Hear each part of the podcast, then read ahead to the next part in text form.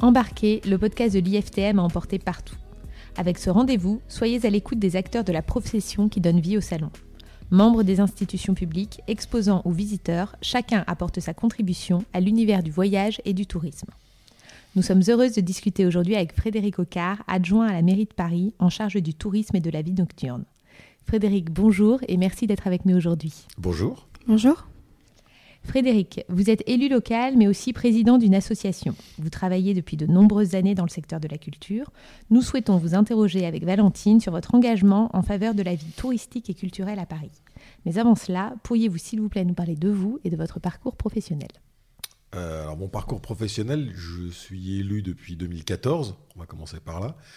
Euh, avant, j'ai travaillé dans la culture. Euh, J'étais directeur de Arcadie précédemment. Arcadie, c'était l'agence culturelle de la région Île-de-France qui vient soutenir, enfin qui venait, parce que malheureusement elle n'existe plus, mais soutenir le spectacle vivant en Île-de-France. Et avant encore, j'ai dirigé un lieu qui s'appelait Confluence, qui était un lieu dit intermédiaire, un tiers-lieu, comme on dirait aujourd'hui. Comme c'était il y a quelques années, on parlait de nouveau territoire de l'art à l'époque.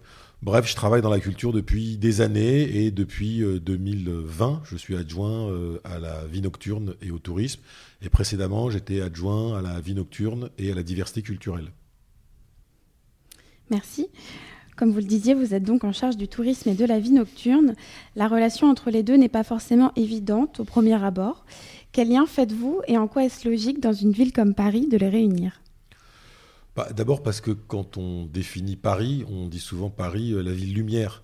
Euh, l'expression date euh, du 19e siècle, mais ça veut dire quand même que la vie nocturne à Paris a toujours été un facteur d'attractivité, un facteur où on est venu du monde entier. On a créé même des, formes de vie nocturne, enfin en tout cas des, esthétiques dans la vie nocturne qui sont des esthétiques propres. Vous prenez les cabarets par exemple, le cabaret est une forme typiquement parisienne qui n'est pas une forme récente. Hein. Les cabarets commencent au 19e, à la fin du 19e siècle, euh, enfin au 19e siècle euh, en, France. Euh, donc il y a un lien entre les deux qui est le fait qu'il y a un rayonnement de la ville sur la question du tourisme, un rayonnement de la ville sur la question de sa vie nocturne, et puis aussi peut-être un endroit qui est un endroit de l'ordre de la, diversité. vous regardez, Paris a une vie nocturne qui est une vie nocturne très diverse contrairement peut-être à d'autres villes européennes, peut-être qu'on en reparlera, mais qui ont des, formes plus, euh, euh, je ne vais pas dire euh, classiques, mais traditionnelles. Vous prenez Amsterdam, vous prenez Berlin, Paris a une ville beaucoup plus, une vie nocturne beaucoup plus diverse. Et dans le domaine du tourisme, c'est vrai aussi, parce qu'on réduit des fois, parfois, le tourisme à Paris à ses monuments, la Tour Eiffel, Notre-Dame, les bateaux-mouches, mmh. ses musées, son patrimoine, c'est évidemment extrêmement important, ou sa gastronomie, tout ça est extrêmement important. Mais en vérité, Paris a aussi une diversité extrêmement forte dans le domaine du tourisme, ne serait-ce que sur le plan économique, par exemple, euh, où euh, euh, quasiment la moitié des hôtels à Paris sont des hôtels dits familiaux, en tout cas des petites entités économiques. Donc voilà, la diversité fait aussi que ce soit dans le domaine de la vie nocturne ou dans le domaine du tourisme, partie intrinsèquement de ce qui constitue le corps de la ville. En effet, euh, vous en parliez, on sait que des villes telles que Berlin ont utilisé la vie nocturne comme levier de développement économique et facteur d'attraction. Quelles sont les ambitions de Paris à ce sujet? Bah, on veut mieux mettre en avant la vie nocturne à Paris parce que paradoxalement, euh, c'est pas pour euh, faire se pousser du col ou faire de la concurrence, mais en vérité, la vie nocturne, depuis quelques années, on a rattrapé, voire dépassé Berlin. Euh, je vous prends un exemple, ne serait-ce que cet été. Mhm. Euh, la vie nocturne a repris d'abord à Paris avant euh, Berlin. On a, les clubs ont rouvert à partir en plein air du mois de, juillet, du mois de juin et partout à partir du mois de juillet. Mhm. à l'issue de la période de Covid et de confinement, plutôt, pas de Covid, parce que malheureusement on y est encore, mais à l'issue de la période de confinement, euh, il y a plusieurs nouveaux clubs qui ont ouvert à Paris. Euh, bref, on développe une vie nocturne et on développe une attractivité, on, développe des esthétiques euh, à Paris. mais ça ne se sait pas assez, en fait. on, ne communique pas, on n'a pas d'attractivité autour de ça. Pourquoi? Parce que, en fait, des villes comme Berlin, ou vous pouvez prendre aussi Amsterdam, mais restons sur Berlin, ont développé, eu besoin, ou en tout cas développé ça en termes d'attractivité touristique parce que, je ne vais pas dire qu'il n'y avait pas grand-chose d'autre, mais il n'y avait pas tellement de choses que les questions qui étaient les questions de vie nocturne, les questions de clubs qui se sont développées de manière très forte à Berlin, avant 89. Hein. Après 89, évidemment, c'est l'explosion euh, parce que ça se développe dans toute la ville et pas simplement dans la partie ouest euh, de la ville. Bah, se sont retrouvés plus, plus mis en avant, mieux mis en avant de ce point de vue-là, mais aussi avec des limites dans cette affaire, c'est que vous trouvez euh, des choses qui sont peut-être moins diverses, assez, je ne vais pas dire normées, mais c'est Jeff Mills. Jeff Mills, c'est un des grands euh, artiste des musiques électroniques qui vient de, Détroit, qui a été s'installer à Berlin et qui est venu s'installer à Paris il y a quelques années. Et euh, moi, j'ai eu la chance de le rencontrer. Et je dis, mais pourquoi euh, tu es venu t'installer à Paris alors que tu étais à Berlin? Tu es un des papes de la musique électronique. Franchement, Berlin. Il me dit, mais Berlin, je peux, si je veux, faire un set toute une nuit dans une ancienne usine euh, en Allemagne de, est allemande, avec 5000 ou 10 000 personnes, euh, tout le monde en transe et tout ça. Mais d'une certaine manière, je ne peux faire que ça. À Paris, on va me proposer de travailler avec le Louvre. À Paris, on va me proposer de créer, euh, de travailler avec des artistes à Chaillot. À Paris, on va me proposer justement d'avoir cette mixité, cette diversité de ça. Donc il faut mieux qu'on communique sur ce qui se passe à Paris parce qu'encore une fois, sur la question de la vie nocturne, et je reviens au sujet, euh, il faut mettre en avant tout ça. Paris est peut-être une des seules capitales européennes qui, dans, les quelques années, qui, les dernières années qui viennent de s'écouler, même encore cette année, a ouvert de nouveaux clubs. On vient d'ouvrir un nouveau club sur le périphérique quand même à Paris. On communique pas assez là-dessus. On n'a pas forcément envie de développer un tourisme uniquement nocturne, mais que l'offre nocturne fasse partie de l'offre touristique et fasse mieux partie de l'offre touristique. Donc ce quoi on est en train de travailler, on va le travailler notamment avec l'Office de tourisme pour la fin de l'année, c'est euh, parce que la haute saison, comme vous le savez, en domaine du tourisme, on y arrive, hein, elle est dans 15 jours, 3 semaines, elle commence dans 15 jours, 3 semaines à Paris. On veut travailler autour de cette offre-là. Pas simplement l'offre euh, festive, façon fête de fin d'année euh, autour de Noël, mais l'offre festive version nuit, version clubbing, version festival, version événementiel, version concert, version tout ce qui fait la richesse de la nuit parisienne. Faut mieux communiquer là-dessus. C'est aussi l'occasion de faire vivre des, territoires et des zones de Paris euh, où finalement les touristes ne vont pas a priori. Je pense au nord-est parisien. C'est aussi ça parce que vous avez raison, le nord-est parisien est un endroit qui, dans lequel la, nuit s'investit beaucoup euh, et de faire circuler, ne pas avoir que ce que j'appelle de manière euh, un peu en taquinant un peu les boîtes à la papa qu'on trouve du côté des Champs-Élysées. Il y en a, elles font partie de, des esthétiques nocturnes et c'est très bien. Mais on va dire que je trouve peut-être un peu plus intéressant ce qui peut se développer euh, euh, à l'Est et dans les quartiers de l'Est, euh, et puis un peu plus voilà, dans, dans, les, dans les nouveautés qu'il peut y avoir là. Merci. Merci. Je vais revenir sur votre rôle de président de la FNCC, qui a été fondée en 1960. Est-ce que vous pouvez nous dire un peu ce qui se cache derrière ce sigle? Alors c'est la Fédération nationale des collectivités pour la culture. Euh, en fait, ça a été fondé euh, par euh, des élus à la culture et, à l'époque Michel Durafour qui était le maire de Saint-Étienne au moment où on fonde le où on se lance le ministère de la culture. Mmh. Et c'est une fédération qui regroupe plus de 500 collectivités aujourd'hui d'élus à la culture de toutes les villes de France, pas que les villes d'ailleurs, il y a les régions, les départements, euh, et qui se veut être l'interlocuteur, euh, en tout cas la voix des collectivités territoriales sur les questions de culture. Je suis devenu président de cette fédération donc depuis euh, le mois de février dernier, dans une configuration un peu particulière, puisque pour ce qui concerne la culture, elle a été confinée, considérée comme non essentielle, mmh. ce qui a fait grincer beaucoup de dents. et là, elle est en peut-être, j'espère, à un nouveau printemps, c'est-à-dire en plein, en plein redéveloppement. Et ce qu'on fait, ce que je fais moi avec la FNCC, c'est que je, veux porter la voix des collectivités territoriales sur les questions qui sont les questions culturelles, parce que là encore, en France, on a deux exceptions. Une première, c'est l'exception culturelle, c'est-à-dire qu'on a une intervention publique euh, extrêmement importante pour soutenir la culture. Et tant mieux, euh, tous les fonds qui ont été développés d'urgence par l'État comme les collectivités territoriales ont permis, malgré le caractère non essentiel, enfin en tout cas le débat sur essentiel ou non essentiel, que ça reste à flot. Euh, mais la deuxième exception, peut-être qu'on a aussi, c'est que on a une intervention qui est une intervention intermêlée entre l'État et les collectivités territoriales. Euh, et ça, c'est le travail qu'on fait de la FNCC avec euh, le ministère de la Culture, le dialogue. Des fois, c'est un peu ça, grince un peu, des fois ça frotte un peu, mais comme tous les dialogues, ça frotte parfois, justement pour venir soutenir les artistes et la présence de la culture partout, sur tous les territoires en France. C'est ça l'objet de la FNCC. Très bien. Vous êtes au début de votre mandat. Tout à fait, c'est des mandats de trois ans.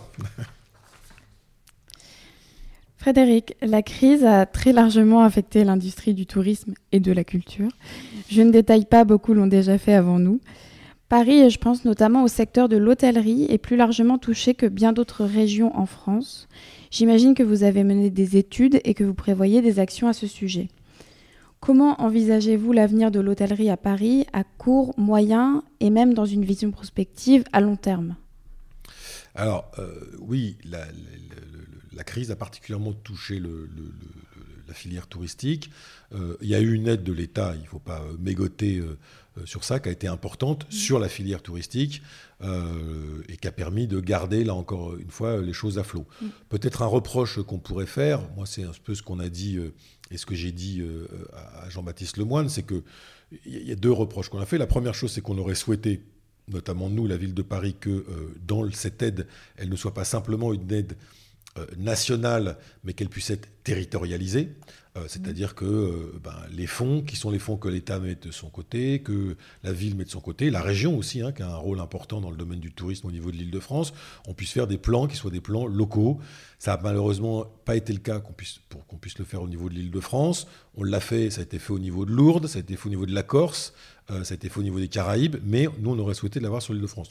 Peut-être premier bémol, c'est celui-là. Et puis deuxième sujet, qui est le sujet sur lequel on est beaucoup à Paris, qui est la question du tourisme durable, euh, c'est-à-dire la transition, c'est-à-dire comment on fait du soutien de la relance, mais aussi de la transition de la filière sur un tourisme plus durable, plus éco-responsable.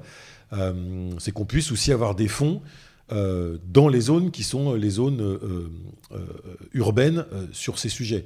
Je dis ça parce que euh, dans le plan de relance, l'ensemble de ce qui a été mis euh, sur le plan de relance par l'État pour ce qui concerne le tourisme durable est, mis dans les zones rurales.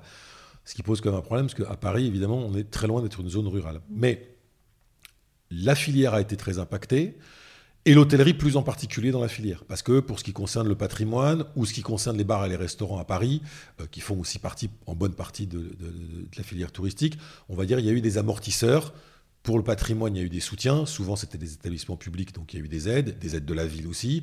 Et pour ce qui concerne les bars et les restaurants, il y a quand même eu toutes les terrasses qui ont permis que tout le monde soit maintenu à flot. Mais l'industrie de l'hôtellerie a été plus particulièrement touchée. On a fait deux choses. D'abord, on a fait un fonds de soutien avec euh, la BPI. Euh, euh, qui a été un fonds de soutien financier pour venir aider dans les bilans de, des entreprises, donc pour prendre des participations entre guillemets euh, euh, sur les hôtels pour que l'économie des hôtels ne, s'écroule pas, notamment pour aider tout ce qui était évidemment la diversité de l'hôtellerie parisienne. Hein. Je rappelle que c'est en général plutôt des petites entreprises. On a évidemment le groupe Accor ou des, groupes euh, mondiaux, enfin les français, mais des groupes internationaux de cette nature. On a quand même beaucoup de petites choses. Et puis deuxième chose, on est en train de finir une étude avec la Caisse des dépôts pour regarder là, sur le plan de relance en 2022, comment être le plus actif euh, euh, euh, là-dessus. Donc on, est on doit finir l'étude d'ici la fin de l'année pour regarder côté ville et côté caisse des dépôts de la manière dont on va pouvoir faire les choses. Et puis la dernière chose, c'est que la, manière dont on veut travailler en prospective vis-à-vis de l'hôtellerie, c'est aussi de travailler. On vient de finir un appel à projet avec une quinzaine de projets euh, qu'on va passer au prochain conseil sur la question euh, de, l'hôtellerie, du tourisme durable, de l'éco-responsabilité.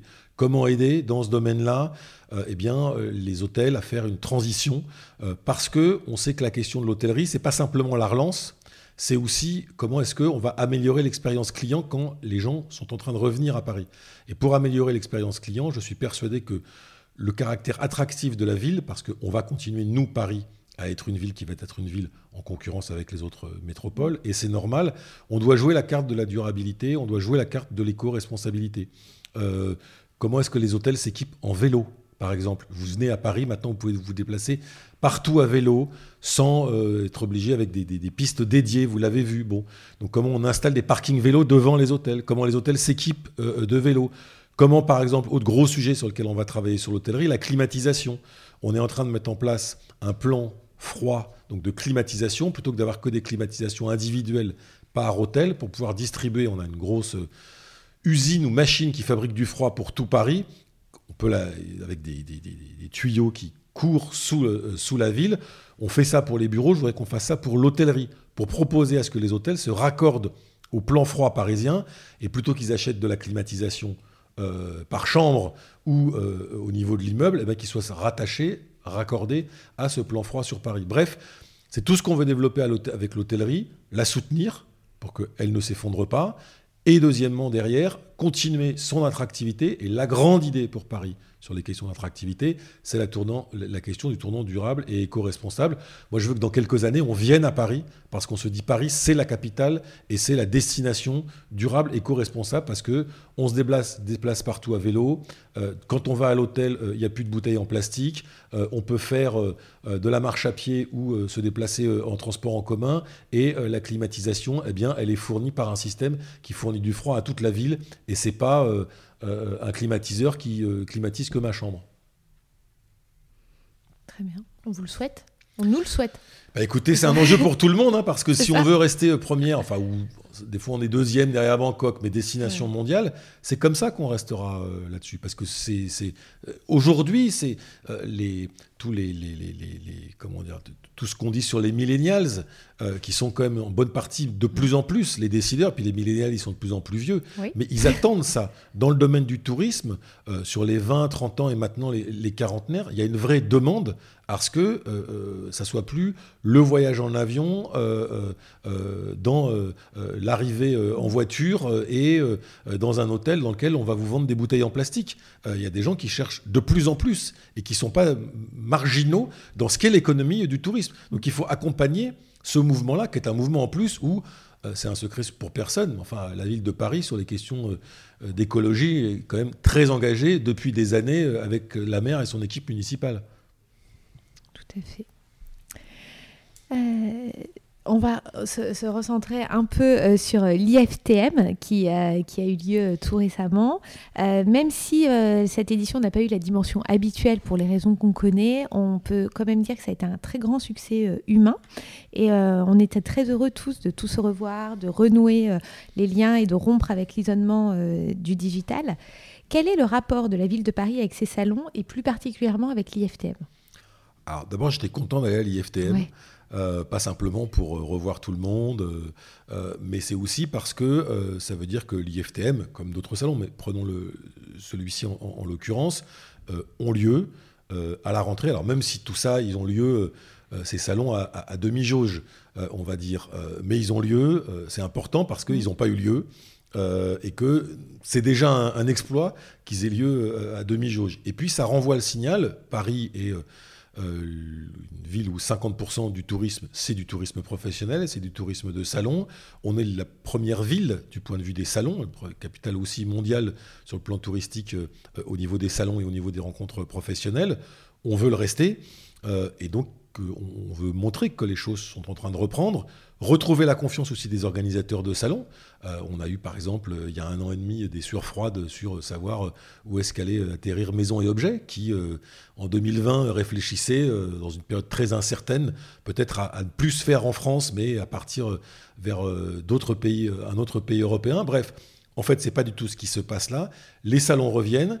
Ils reviennent à demi-jauge, mais ils reviennent. Et ce qu'on souhaite, et c'est notamment euh, ce qui se passe euh, à l'IFTM, c'est que ça enclenche, à travers le retour de ces salons, une logique qui va être une logique de eh bien, retour du congrès à Paris. En tout cas, c'est vraiment ce qu'on veut développer euh, avec l'IFTM, et puis aussi avec les organisateurs, avec Viparis, avec les différents lieux. Et pour ce qui concerne le salon IFTM, ce qui était intéressant de ce que j'ai trouvé, c'est que euh, voilà, c'est un salon qui donne une bonne visibilité sur tout ce qui est la filière euh, touristique. Peut-être que l'année prochaine, on travaillera à, euh, puisque c'est aussi, c'est aussi un sujet, à une présence non pas plus marquée, parce qu'on avait une belle tour Eiffel stylisée, ce n'était pas la vraie tour Eiffel qui était au milieu, mais sur la destination France. Sur la destination France, euh, mais sur la destination Paris, puisque dans la destination France, je vais faire du patriotisme parisien, euh, même si euh, on joue avec la France et que quand il y a du tourisme à Paris, il y a du tourisme en France. Hein, c'est pas, c'est, je dis ça plus pour par plaisanterie qu'en réalité. C'est la même équipe. C'est la même équipe, bien évidemment, mais que par exemple par rapport aux, acteurs parisiens, je, pense qu'il faut qu'ils soient un peu plus nombreux présents euh, à cet endroit-là, peut-être avec un peu plus de, diversité, de variété que ceux qui étaient présents. J'ai rien contre ceux qui étaient présents, c'est pas du moins, mais du plus. Il y a une belle présence aussi à l'IFTM du, euh, du Welcome City Lab, qui était intéressant parce que là, pour le coup, on avait une présence du Welcome City Lab qui accompagnait pas mal de startups dans le domaine de, euh, du tourisme. Mmh et notamment dans un domaine sur lequel nous on fait beaucoup travailler le Welcome City Lab, qui est euh, quelles sont les solutions d'avenir dans le domaine le domaine de, euh, voilà, de la start-up pour, sur les questions d'éco-responsabilité, sur les questions de durabilité, apporter du plus, apporter du mieux et surtout apporter des solutions pour les, la filière et aussi pour, pour les pouvoirs publics. Donc, moi, ce que je ressors de ma venue au salon, c'est que l'année prochaine, on va travailler à ça le Welcome City Lab, mais aussi sur une version qui soit une version pas simplement les startups, mais aussi la présence, je ne vais pas dire de tous les acteurs du tourisme parisien à l'IFTM, c'est, parce que ça remplirait le salon, euh, mais voilà, une présence peut-être plus marquée, plus importante sur euh, l'aspect parisien. Je veux dire Paris et métropole, hein, parce que ça peut être le château de Versailles, hein, c'est pas. On, accepte ça. Oui, on a le droit. Ce sera avec plaisir. Et vous, à titre personnel, quelle est votre histoire avec l'IFTM? Peut-être que vous avez une anecdote à nous partager. Euh. Bah, c'est, alors, euh, c'était la première fois que je venais en fait au salon euh, à l'IFTM. Donc, c'est une euh, petite histoire. c'est une petite histoire, mais voilà, je vous, je vous, ai dit sur sur ce salon les, les premières impressions que j'en avais. salon que j'ai trouvé intéressant, assez riche, parce que j'ai une habitude sur les salons peut-être plus les salons culturels, le salon du livre, mmh. choses comme ça. En plus, on est dans le même endroit que le salon du livre. mais voilà, c'est encore une fois, c'est foisonnant, c'est riche, ça montre la diversité, ce que je trouve intéressant, et de, ce qu'est la filière touristique. Et puis sur l'IFTM, on a vu, alors c'est pas spécifiquement là, mais quand même le plaisir que les gens avaient à se croiser, à se voir, euh, ne serait-ce qu'à se regarder, genre ah te voilà, enfin voilà. C'est vrai. Nous allons revenir sur un sujet que l'on a évoqué précédemment, qui est euh, l'environnement et le tourisme durable. C'est devenu une habitude de l'émission. Nous allons maintenant tourner la roue de la RSE. Donc, il y a trois piliers dans la RSE, écologique, sociale et sociétale. Je vais faire tourner la roue pour déterminer celui à propos duquel nous allons discuter ensemble.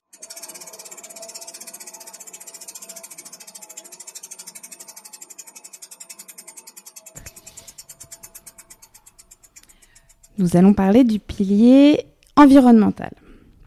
Les assises du tourisme durable, lancées par la ville de Paris et l'Office de tourisme et des congrès de Paris, ont eu lieu cet été. Lors de la restitution de ces travaux en présence des acteurs touristiques parisiens et de plusieurs capitales touristiques européennes, vous avez mis en avant un tourisme toujours plus durable et éco-responsable en accompagnant les acteurs, de la filière. Pouvez-vous nous en dire plus sur ces mesures, Frédéric? Alors, j'ai déjà commencé un peu sur la question de l'hôtellerie. Donc, je ne vais pas revenir, mais vous avez compris sur la finalité de la question de l'hôtellerie. Euh, deuxième idée un peu générale aussi qu'on a, euh, parce que c'est ce qui sous-tend, c'est des questions qui sont des questions euh, d'attractivité et des questions aussi de plan climat.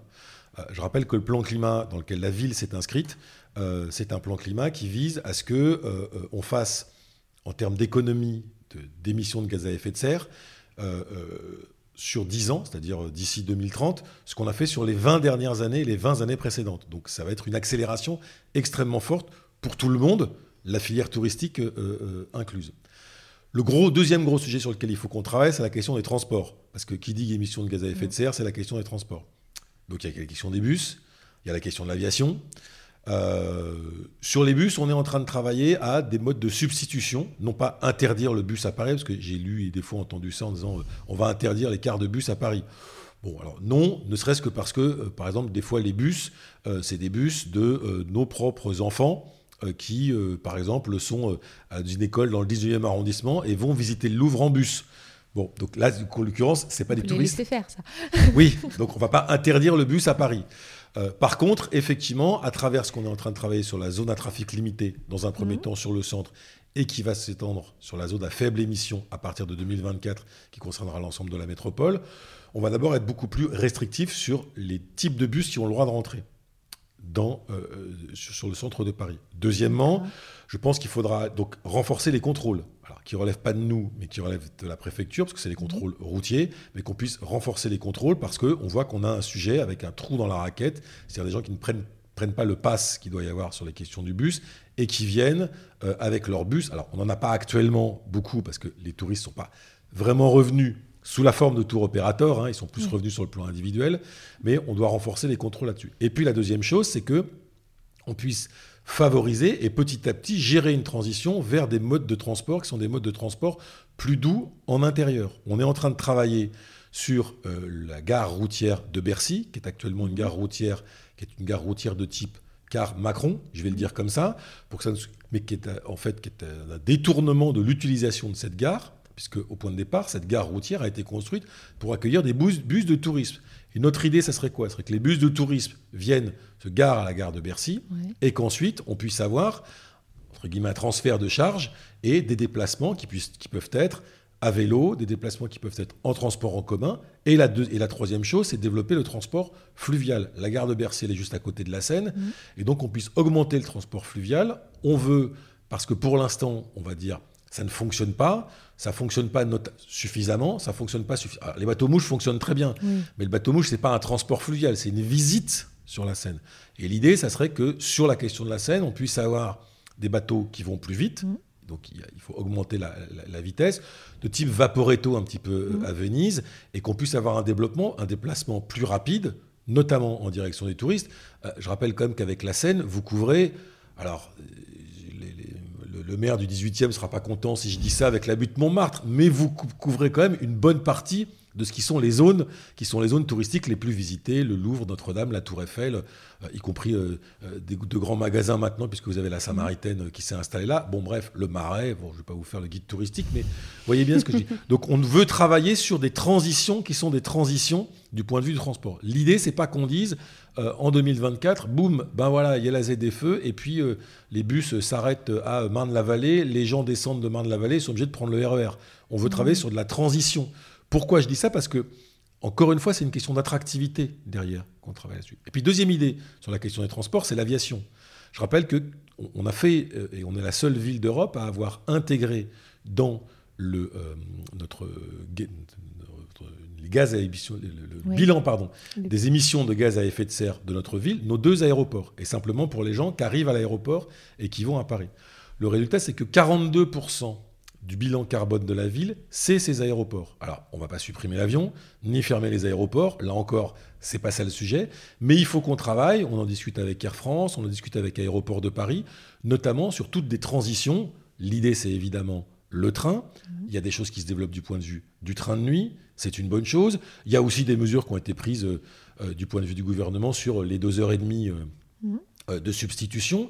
Donc là aussi, il faut qu'on travaille sur des éléments qui sont des éléments de transition y compris aussi où ça peut être euh, euh, des transitions parce qu'on prend des types de transports différents. Aéroport de, de Paris travaille beaucoup sur euh, le développement de la gare qui se trouve à, Roissy, pour que justement, quand on fait Bordeaux-New York, on ne fasse pas Bordeaux-Paris en avion et Paris-New York en avion, mais on fasse ce qu'on appelle de l'intermodalité. Donc il faut travailler sur toutes ces choses-là, notamment en travaillant sur un tourisme qui soit un tourisme euh, sur le, transport un tourisme local. Et quand je dis un tourisme local, c'est un tourisme à l'échelle européenne.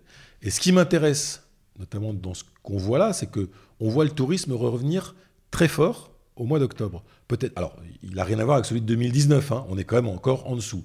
Mais quand je discute avec euh, le, euh, quand je regarde ce qui se passe à la Tour Eiffel, par exemple, quand je discute avec dans, dans le domaine de l'hôtellerie, y compris dans l'hôtellerie de type palace ou l'hôtellerie de luxe, ils ne s'attendaient pas à avoir les bons résultats qu'ils ont eu notamment au mois d'octobre et notamment pendant, le, euh, pendant la Toussaint. Qu'est-ce que ça veut dire derrière? Ça veut dire que on est là-dessus sur une forme de tourisme qui est une forme de tourisme plus courte. C'est pas les Japonais et les Chinois qui sont venus euh, remplir la Tour Eiffel ou les palaces, ni les moyens orientaux. Un petit peu les Américains, mais enfin c'est quand même marginal pour l'instant. Ça veut dire que sans qu'il y ait d'effet substitutif, il y a aussi peut-être un bassin touristique une zone de chalandise, on va utiliser des termes euh, économiques, au niveau européen, qu'on peut peut-être plus travailler qu'on les a travaillés dans les années précédentes. Pourquoi est-ce que je dis ça? Parce que si vous commencez à avoir une zone de chalandise qui est une zone de chalandise au niveau européen, ça sera plus simple de faire des transitions euh, à ce moment-là en termes de transport que euh, si, les gens ils viennent de Shanghai, ils vont venir en avion. Ils vont pas dire aux gens, vous venez plus en avion parce que vous venez de Shanghai. Ils vont continuer à venir en avion, et, tant mieux, et, welcome, welcome in Paris. Et s'ils viennent de New York, ils vont pas venir en bateau. Mais si on réfléchit sur la question du tourisme, si on ne veut pas que, dire euh, que ça s'arrête, eh bien peut-être qu'il faut travailler sur euh, justement ces questions-là, qui sont des questions au niveau européen, ce qui est en train de se faire.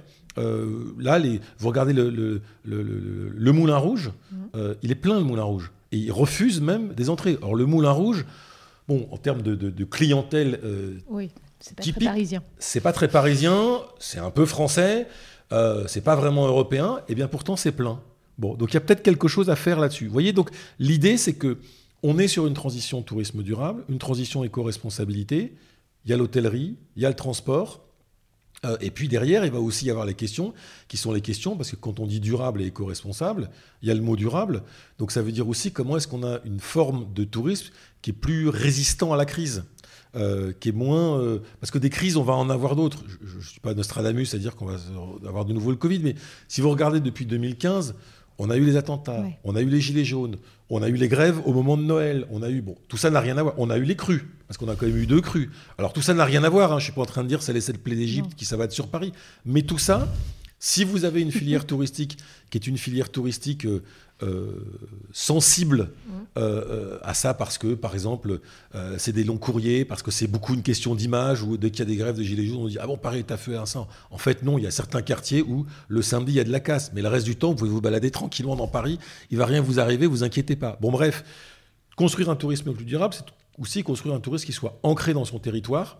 Donc, ça veut dire, à un moment donné, travailler sur un tourisme qui ne concerne pas que la zone du triangle d'or qui soit plus à l'ouest, plus à l'est pardon, et moins à l'ouest, au niveau métropolitain, euh, euh, qui aille aussi à la basilique Saint-Denis, qui aille. Bon, bref, mmh. c'est aussi ça la question du tourisme durable. Voilà, je suis un peu long, mais mmh. euh, c'est ça l'idée. Et encore une fois, c'est un tournant qu'on veut, et c'est pas un tournant. Moi, j'arrive pas avec le Yaka Faucon et les 21, 21 conditions en disant c'est comme ça et pas autrement c'est de dire que c'est ça qui va se produire du point de vue du tourisme. Et quand vous regardez, j'étais il y a quelque temps à Evora où il y avait une, une rencontre internationale sur les questions justement du tourisme durable et de l'éco-responsabilité, on le voit bien, euh, les grands acteurs du tourisme, ils disent que c'est la demande qui commence à y avoir, c'est la demande émergente, et que l'avenir du tourisme, c'est en fait ce que certains disent, je viens de lire un, livre assez intéressant justement là-dessus d'un professeur que je ne connaissais pas, mais spécialiste du tourisme, professeur d'université qui s'appelle Rémi Knafou, c'est la quatrième révolution du tourisme. C'est-à-dire on a une, le 19e siècle, c'est le grand tour. Le, le, 20e siècle, on a le tour euh, où c'est pas que le grand tour, c'est-à-dire c'est pas que les aristocrates, on a la bourgeoisie qui commence à se développer, c'est le 19e, 20e siècle. Après la Seconde Guerre mondiale, c'est la massification du tourisme. Aujourd'hui, euh, on peut, tout le monde tout le monde. Non, tout le monde ne prend pas de vacances, mais enfin, il y a des, milliards de tourisme, de, touristes à l'échelle, à l'échelle humaine. Et la quatrième révolution serait non pas qu'il y ait moins de touristes, mais qu'on construise un tourisme qui soit un tourisme durable, éco-responsable, respectueux de la planète et respectueux de son environnement. C'est aussi la question, dans l'environnement, d'Airbnb des meublés touristiques, mmh. des zones sur lesquelles on a un problème parce que on n'a plus d'habitants et on n'a plus que des meublés touristiques. Tout ça, c'est de l'environnement et tout ça, c'est de la durabilité. Et c'est la révolution, entre guillemets, la quatrième révolution touristique, le tourisme durable, qu'il faut qu'on fasse. Comme Paris est leader dans le domaine du tourisme, euh, je veux dire, j'hérite de ça, ou nous héritons de ça, c'est construit depuis euh, des décennies ou des siècles, et eh ben Paris peut peut-être montrer l'exemple par rapport à cette question-là, parce qu'à un moment donné, il faut avoir des effets d'entraînement, sans être dans quelque chose où euh, on a dépassé, parce qu'il y, a des villes qui sont très attractives sur le plan touristique, mais qui tellement, sont tellement attractives qu'elles ont dépassé euh, le, tous les curseurs. On est dans du surtourisme absolu. Je pense à Venise, je pense à mmh. Dubrovnik, ou je pense à Amsterdam, où là, on n'est plus que dans de la régulation et dans disant euh, écoutez c'est plus possible donc euh, il faut en passer par des numerus clausus il faut en passer pour, par des fermetures de de, de, de, je sais pas quoi d'hôtels et choses comme ça on n'est absolument pas là dedans parce que justement on n'est pas arrivé là mais peut-être qu'il faut faire les choses avant qu'on en arrive là. Et dans deux ans il y a un nouveau grand bouleversement qui arrive à Paris. Paris 2024 l'organisation des Jeux Olympiques qui demande de relever de nombreux défis sur tous les plans urbanistiques, logistiques, écologiques, économiques et humains encore plus. Comment est-ce que la ville de Paris se prépare à cette échéance? Et vous, en charge de la vie nocturne et du tourisme, comment est-ce que vous voyez cette opportunité? Quand on a eu les Jeux Olympiques et la candidature qu'on a présentée aux Jeux Olympiques, c'était des Jeux Olympiques, c'est toujours d'ailleurs, des Jeux Olympiques étaient des Jeux Olympiques euh, éco-responsables, des Jeux Olympiques intégrés dans la ville. Donc tout ce que je viens de vous dire sur la question du tourisme, ça s'incarne à ce moment-là. Et c'est le moment où on va montrer qu'on est capable de. Voilà. Parce que le monde entier va venir voir qu'on est capable d'avoir réalisé ça.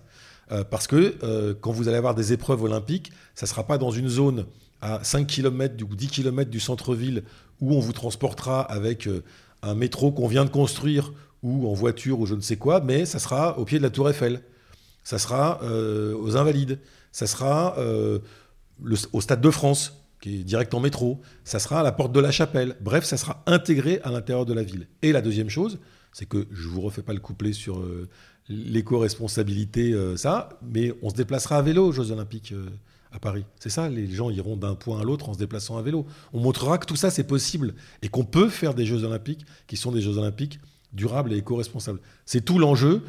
Nous, on se prépare à ça. C'est comme ça qu'on, c'est la feuille de route euh, euh, là-dessus. C'est en ça que c'est que ça va ensemble sur ce que je raconte sur le tourisme et ce qu'il y a là-dessus. Et sur la question de la vie nocturne, bah, là aussi, on va montrer euh, que Paris est une fête en plein mois d'août. Même en 2024. Oui, même en 2024. Merci pour toutes ces réponses. Un peu de légèreté pour finir. Frédéric, quelle est la chanson qui vous fait voyager? Alors la chanson qui me fait voyager, il y en a une que j'aime bien. Bon, c'est une chanson un peu entre guillemets un peu euh, désuète, mais chaque fois que je l'entends, c'est peut-être parce que je suis allé plusieurs fois dans cette ville et que c'est une ville que j'adore, c'est Istanbul de Dario Moreno. Voilà, je ne vous, demande pas de, nous la chanter. Istanbul, c'est Constantinople. Istanbul, ça n'est plus l'Europe. Voilà. Le voisin chantait au pied du minaret. Voilà. Allez, une autre question. Le magnet que vous avez accroché sur votre frigo Alors j'en ai beaucoup d'accrochés euh, sur mon frigo et c'est vrai que quand je voyage, j'aime bien rapporter un magnet comme souvenir euh, et l'accrocher sur mon frigo. Donc il euh, y en a plusieurs que j'ai parce que je suis allé aux États-Unis. Enfin, j'étais régulièrement aux États-Unis, mais j'avais été aux États-Unis au moment de Barack Obama, et c'est vrai que bon, c'était un peu un symbole pour plein de gens dans le monde pour plein de sujets de Barack Obama. Et j'ai plusieurs magnets de Barack Obama, Barack Obama président, le fameux euh, euh, Yes We Can. Enfin voilà, donc je choisirais cela. Ok, une dernière question. Le souvenir kitsch que vous rapportez de vacances? Alors en fait, euh, mon fils collectionne, j'ai un fils qui a 18 ans, et qui collectionne, vous savez, quand vous allez euh, visiter un monument, on vous vend toujours une petite figurine en plastique euh, qui représente le monument. Vous savez, un petit, bon, qui est en général assez moche. Je pense fabriqué toujours au même endroit, c'est-à-dire loin. Loin. et il collectionne ça. Et donc chaque fois que je vais quelque part, je lui en ramène. Donc j'ai une collection à la maison. C'est un objet tout à fait kitsch. Euh, mais ça peut aller de, euh, euh, je sais pas moi, de la Statue de la Liberté. Je lui ai ramené quand j'étais à Avignon le, le Palais des Papes, la porte de Brandebourg. Je suis allé à Bombay ou enfin à Mumbai, et donc je lui ai ramené la porte des Indes. Enfin voilà, donc j'ai une collection comme ça de d'objets kitsch que je ramène à chaque fois que je pars quelque part. Des fantastiques souvenirs kitsch en plastique. C'est ça.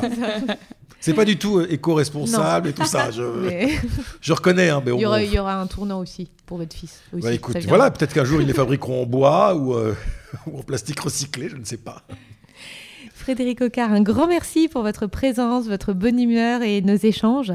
J'invite tous nos auditeurs à partager ce podcast présenté par Valentine Desmoulins et Marie-Estrid Paternotte, réalisé sous le patronage de l'IFTM avec la contribution de l'agence Eugène Jo. N'hésitez pas à vous abonner à la chaîne pour ne rien manquer de nos prochains échanges. Merci. Merci.